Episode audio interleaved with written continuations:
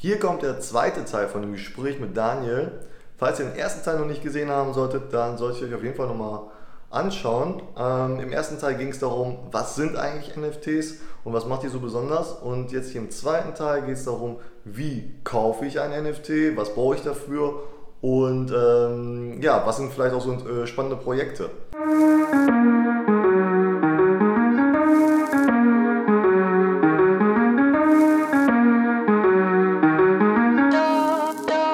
Du hast ja selber schon NFT gekauft, wie du schon erzählt hast. Ähm, wie, was muss ich machen, damit ich eine NFT kaufen kann? Ja, also NFTs funktionieren, äh, die meisten NFTs funktionieren auf dem Ethereum-Netzwerk, also Ethereum Blockchain.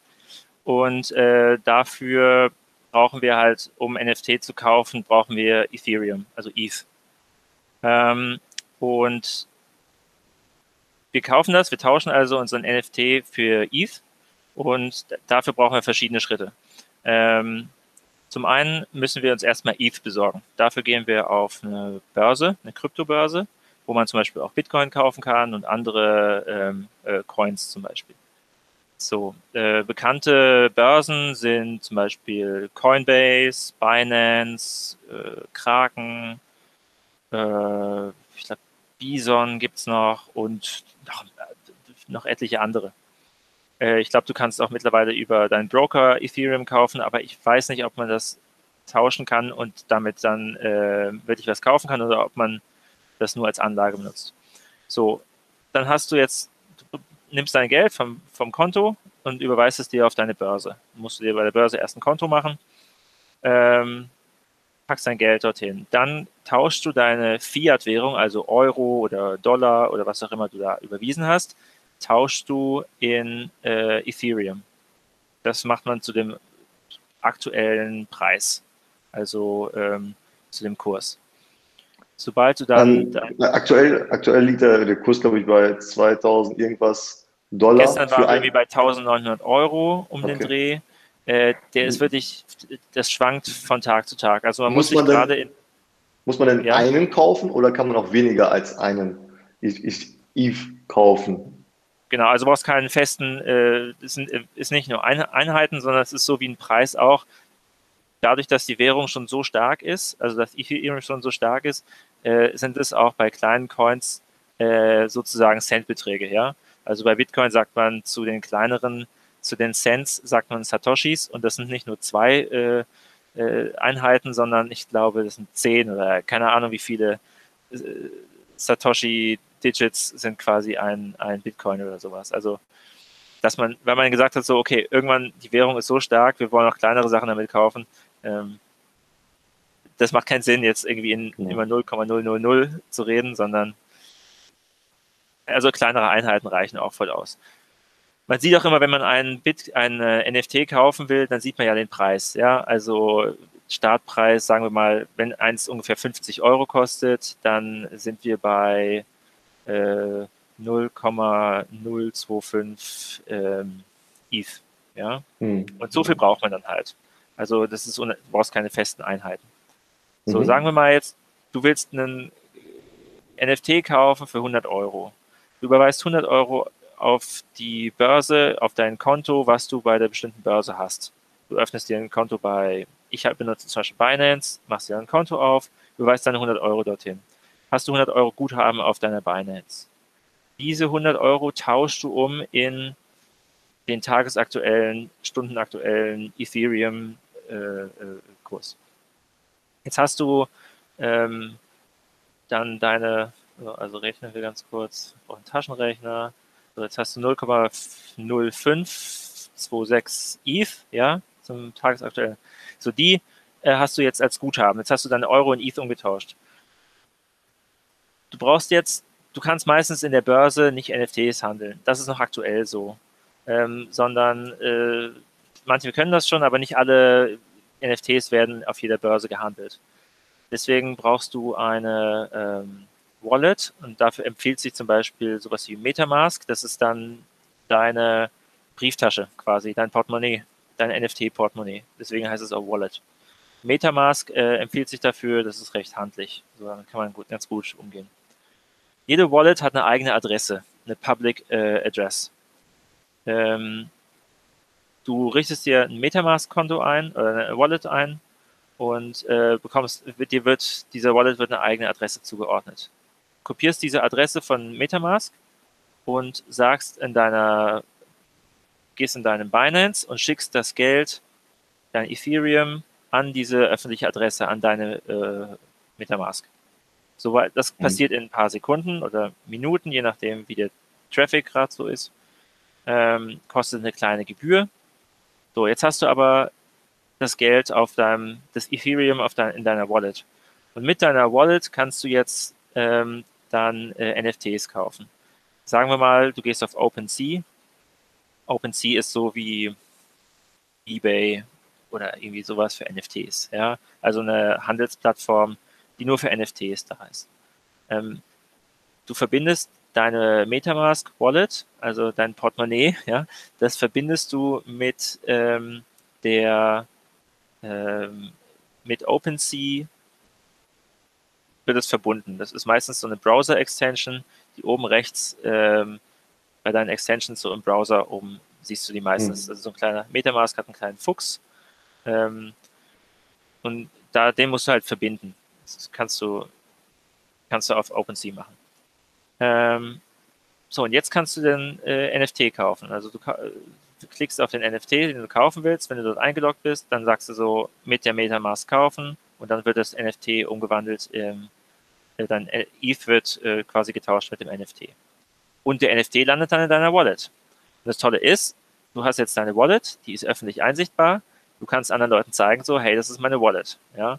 Äh, wollen mhm. vielleicht nicht alle machen, aber äh, es wird auch in Zukunft, denke ich mal, BW gegeben, das mit sozialen Medien oder sowas zu verbinden, dass du auch sehen kannst, so, ah, welche Tokens hat der und der, ja, bei welchen Projekten mhm. ist der und der mit, ist, ist der äh, mit beteiligt und so. Das war jetzt so ein kleiner Schnelldurchgang mit ähm, äh, NFTs kaufen. Vielleicht kannst du nochmal eine Preisspanne nennen. Was, wie viel muss man ausgeben, sage ich mal, um ein, äh, wenn man ein NFT kaufen möchte? Also ich gehe jetzt mal auf OpenSea.io. Das ist eine Plattform, wo es alle möglichen NFTs gibt, ja, also von äh, teuer bis günstig. So, jetzt sind neue Projekte von unbekannten Künstlern natürlich günstiger als Projekte, die schon länger am Laufen sind von bekannten Künstlern. Jetzt kennen wir alle die teuren NFTs. Wir haben von teuren Künstlern gehört. Ähm, es gibt auch teure Projekte, also äh, CryptoPunk zum Beispiel. Das waren zwar mal ganz ursprünglich NFTs, die verschenkt wurden, ähm, 10.000 Stück ungefähr, aber die sind, weil sie so Pioniere waren und weil es so eine riesige Community ist und so, so im Preis gestiegen, dass die jetzt 16, wurde das letzte Mal was bezahlt, 16 ETH. Ich glaube nicht, dass es das mehr aktuell ist, das ist bestimmt schon einige Monate her. Also mhm. da sind wir im Bereich 16 ETH, das wären glaube ich 32.000 Euro. Ähm, das hat jetzt nicht jeder gerade übrig. Nee, also wir gehen auf CryptoPunks und wir gehen, wir gehen nicht auf CryptoPunks, sondern wir gehen auf OpenSea und gucken uns einfach mal, was gibt es hier? All NFTs kann ich mit dem Marketplace angucken. Und dann finde ich welche für 0,01, dann finde ich welche für 0,05, 0,005. Das ist der Spaceman von Crypto Spaceman. Ähm, das sind also ähm, umgerechnet 0,005 mal 1900 Euro. 9,50 Euro oder auch hier in Dollar 11,77 Euro. Also wir sprechen jetzt okay. hier von sehr günstigen ähm, Projekten. Jetzt heißt natürlich günstig nicht gleich gut. Also das ist, ähm, äh, das ist, alle machen jetzt gerade NFTs und muss einfach, einfach sagen so, wofür nutze ich das Ganze? Gefällt mir die Kunst, gefällt mir die Community. So, das ist mhm. so, finde ich, was so das Wichtigste daran ist. Ich bin jetzt selbst kein erfahrener ähm, Sammler oder ich, setze mich auch nicht mit allen möglichen NFTs auseinander.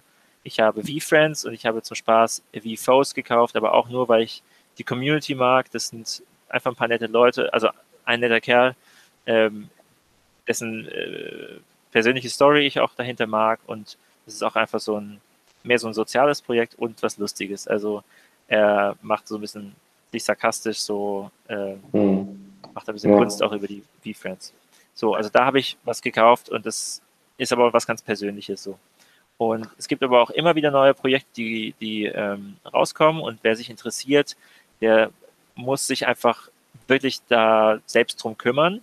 Also viel im NFT-Bereich findet, äh, der Austausch findet in Discord-Channels statt. Also wir, ladet die Discord-App runter. Ähm, da sind alle möglichen Foren quasi drin.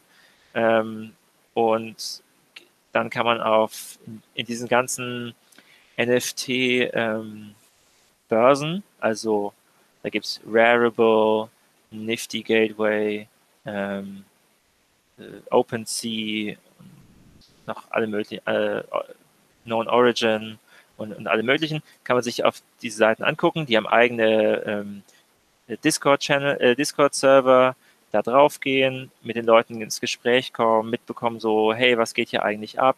Äh, Leute kennenlernen, äh, sagen so, ey, ich bin an neuen Projekten interessiert, ich würde gerne was mitmachen oder was sind hier Projekte, die mit irgendwas zu tun haben, was ich auch mag. Und dann einfach mal das Ganze mitbekommen. Also es gibt jetzt hier nicht so, ähm, das, das, ist alles noch ein sehr neuer Bereich, es ist alles noch so wilder Westen, sage ich mal so. Und äh, mhm. da gewinnt, also man hat was davon, wenn man seine Fühler einfach ausstreckt und Leute kennenlernt. Und äh, wie in der letzten Folge gesagt, so, das ist eine neue digitale Welt, die hier anfängt. Und genauso mhm. wie in der echten Welt äh, findet alles über persönliche Kontakte auch irgendwie statt und das Leben verändert sich dadurch und ähm, mhm. man kriegt neue Informationen dadurch. Und genau das findet halt jetzt auch ähm, in irgendwelchen Foren wie auf Discord zum Beispiel statt oder auch auf Twitter, wo du mitbekommst, so, ah, neue NFTs, neue NFTs, so, kann den mhm. Hashtag mal vielleicht immer mal wieder suchen, vielleicht den Leuten ja. folgen, die damit mehr zu tun haben und dann einfach sowas mitbekommen. Meine ganzen Infos habe ich äh, zum einen über also was das große Ganze angeht, über YouTube und so. Und mhm. äh, was die einzelnen Projekte angeht, nur über Hören sagen. Also nur indem ich andere Leute im Internet kennengelernt habe, die mir was von erzählt haben und, und so weiter.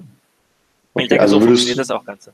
Ja. Also würdest du die Projekte, die NFT-Projekte immer anhand der Community, sag ich mal, auswählen? Also wenn dir die Community, die dahinter steht, gefällt, dann würdest du äh, kaufen? Oder woran machst du, sag ich mal, ein gutes Projekt und ein schlechtes Projekt aus? Also ich denke mal, was ist die Frage, was ist gut, ne? Heißt gut, dass man jetzt seinen Gewinn für 20, also seinen Einsatz 20-facht oder sowas, das ist auf jeden Fall eine gute Sache, ja. Aber äh, ist, ich finde, ein gutes Projekt ist auch einfach was, wo man selbst was von lernt. Äh, das ist was ganz Persönliches, so, ja. Also was ist ein gutes Projekt? Ich bin auch, für mich ist es einerseits ist es manchmal ein gutes Projekt, weil ich damit Geld verdiene, andererseits, weil ich merke so, okay, da stecken einfach nette Leute dahinter, das ist toll, was die machen, welches Themen, mit denen sie sich auseinandersetzen. Wenn man sich zum Beispiel für Fußball interessiert, dann sollte man äh, So Rare, also So Rare geschrieben, äh, sollte man sich damit auseinandersetzen. Dann gibt es, glaube ich, für Basketball NBA Top Shots. Ähm, wenn man mehr so im Hip-Hop-Bereich ist oder mehr so, ja, da gibt es auf jeden Fall die äh, Board Apes, die sind aber schon mittlerweile sehr teuer. Ähm, da gibt es aber auch wieder untere Kategorien, die also von nachgemachte oder nicht nachgemachte, sondern einfach ähm, Folgeprojekte, ja. Also irgendwann werden die äh, OGs werden halt irgendwann so teuer, dass viele sagen so, ich würde hier gerne mitmachen, aber es ist mir einfach zu teuer. Ich kann jetzt nicht irgendwie mit 5000 Euro hier rein starten. Ähm, und dann fangen die Leute an, die Mitglieder neue eigene Projekte zu machen, die äh, zum Genre irgendwie so dazu passen. So, ne? so ist ja auch Hip-Hop immer weitergegangen. So. Also, äh, oder jede andere, jede andere Kunstform oder so. Mhm. Und äh, das ist halt auch, was ich denke, was in diesem NFT-Bereich mehr passieren wird. So klar, die ersten Projekte werden irgendwann sehr teuer, irgendwann können die Leute nicht mitmachen und dann entstehen neue draus. Und ähm, deswegen lohnt es sich auch an den Projekten dran zu bleiben, wo man merkt, so, ah, damit identifiziere ich mich auch irgendwie so ein bisschen. Ja? Also wenn man sich zum Beispiel für die Themen, die, also ich interessiere mich sehr viel für Unternehmertum und was so das persönliche Glück angeht und seinen eigenen Weg gehen und all sowas.